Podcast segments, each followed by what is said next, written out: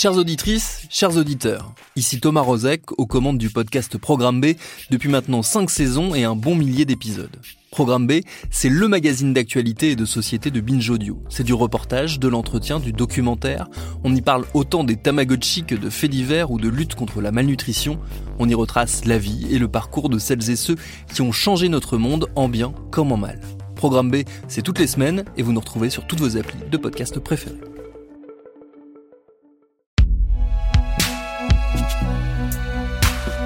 Concocté par Binge Audio.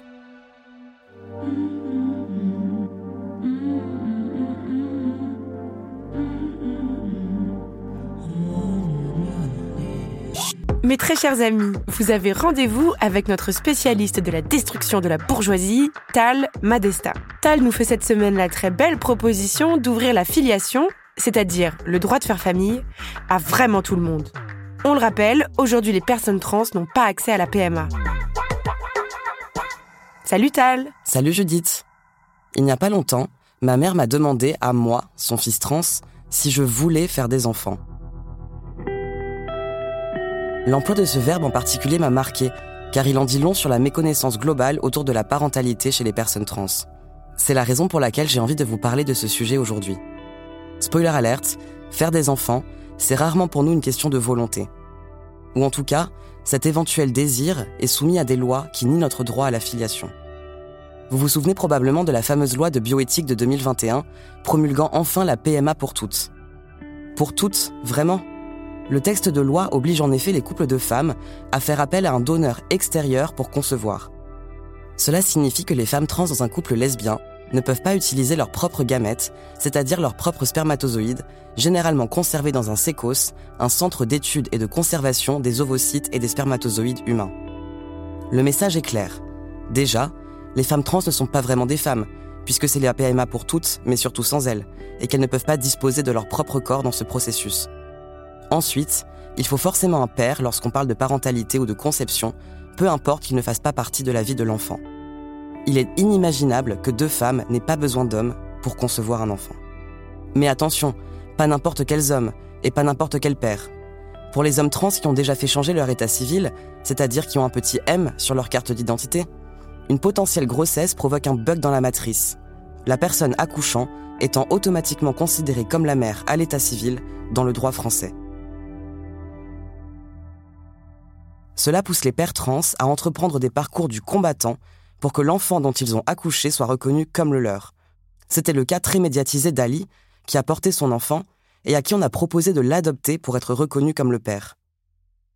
Pour son conjoint François, la présomption de paternité c'est-à-dire le fait de considérer le parent accompagnant comme le père biologique, ne pouvait pas s'appliquer en raison de l'article 6-1 du Code civil, qui consiste à dire que la seule possibilité d'établir une filiation à l'égard de deux parents de même sexe, c'est l'adoption de l'enfant du conjoint. Les deux pères biologiques de l'enfant ont donc dû se battre pour ne pas avoir à adopter leur propre enfant. Pourquoi de tels bâtons dans les roues pour les personnes trans?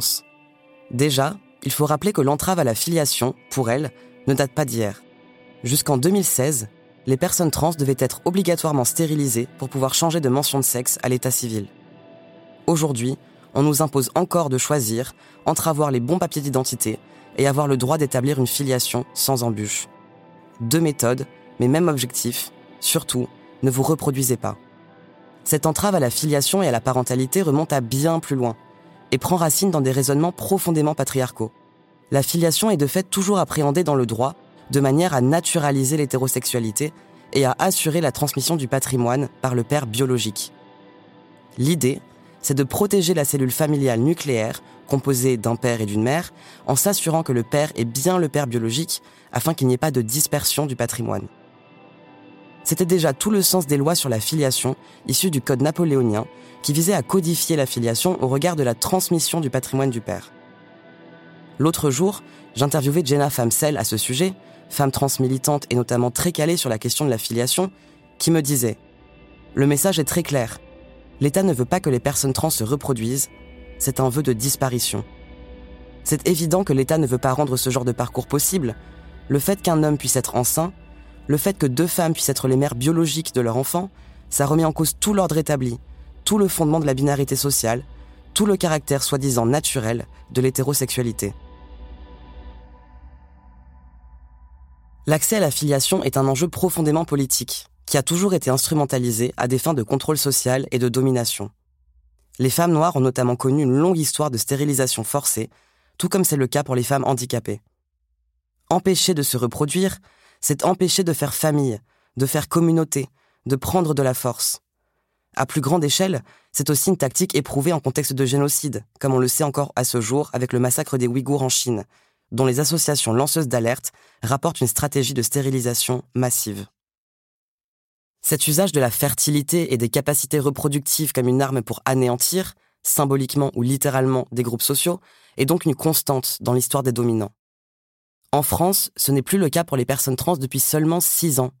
Réalisez-vous le niveau de violence Quand des opérations obligatoires pour changer d'état civil nous empêchaient de nous reproduire, c'est aujourd'hui d'autres textes de loi qui perpétuent cette exclusion. Sans volonté politique, nous n'avons donc pas d'autre choix que d'aller dans d'autres pays pour bénéficier d'aide à la procréation ou de nous battre devant des tribunaux, et souvent les deux à la fois. La filiation nous est perpétuellement refusée, et même lorsqu'elle est possible, c'est au prix de beaucoup de temps, d'énergie et d'argent. C'est donc au prix de véritables privilèges socio-économiques dont les personnes trans bénéficient rarement. Il est urgent que la question de la filiation ne soit plus inféodée à la question de la transmission du patrimoine ou de l'hétérosexualité obligatoire, mais à celle de la volonté de faire famille. Peut-être qu'à ce moment-là, je pourrais répondre à ta question, maman, et te dire si je veux ou non des enfants.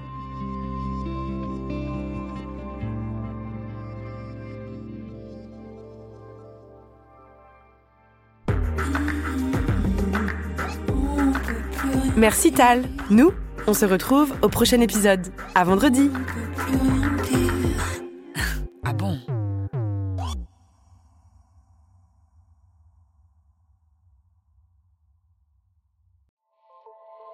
Salut, c'est Sinamir du podcast L'Affaire.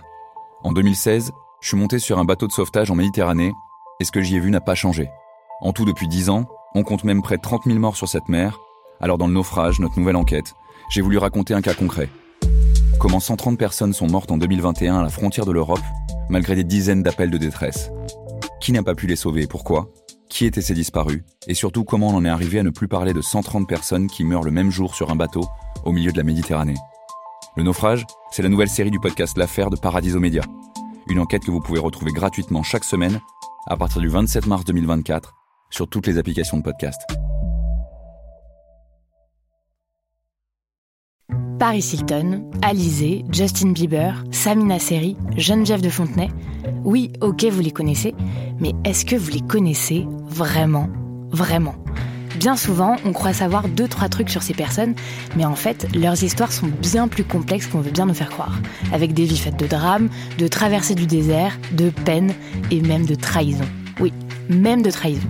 Tout ça, vous le découvrirez en écoutant Connaissez-vous l'histoire sur toutes les plateformes.